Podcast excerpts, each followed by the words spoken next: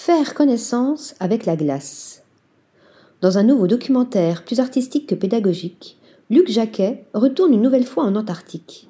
Il partage avec nous, dans un magnifique noir et blanc, couleur des manchots empereurs, sa passion pour ce monde de glace et de ciel.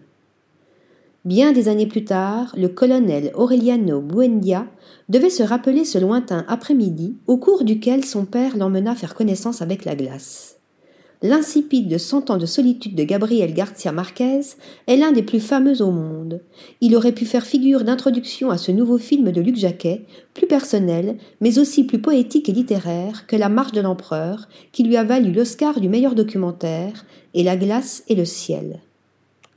Comme il nous l'explique dans le récit en voix off qui accompagne ce documentaire très esthétique, bien des années se sont écoulées depuis que le cinéaste a fait sa première rencontre avec la glace et plus précisément avec ce continent gigantesque et mystérieux, l'Antarctique, dont Voyage au pôle sud est avant tout un portrait pictural, comme l'aurait fait un peintre paysager. Le cinéaste d'un 55 ans en avait 25 lorsque, biologiste de formation, il est parti une première fois découvrir ce pays de glace et de neige pour une étude scientifique sur les manchots empereurs.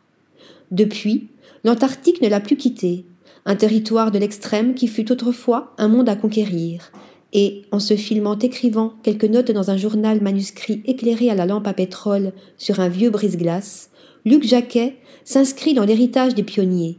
Il emmène le spectateur avec lui pour voir une nouvelle fois l'une des majestueuses dernières terres sauvages. Article rédigé par Pierre Charpillose.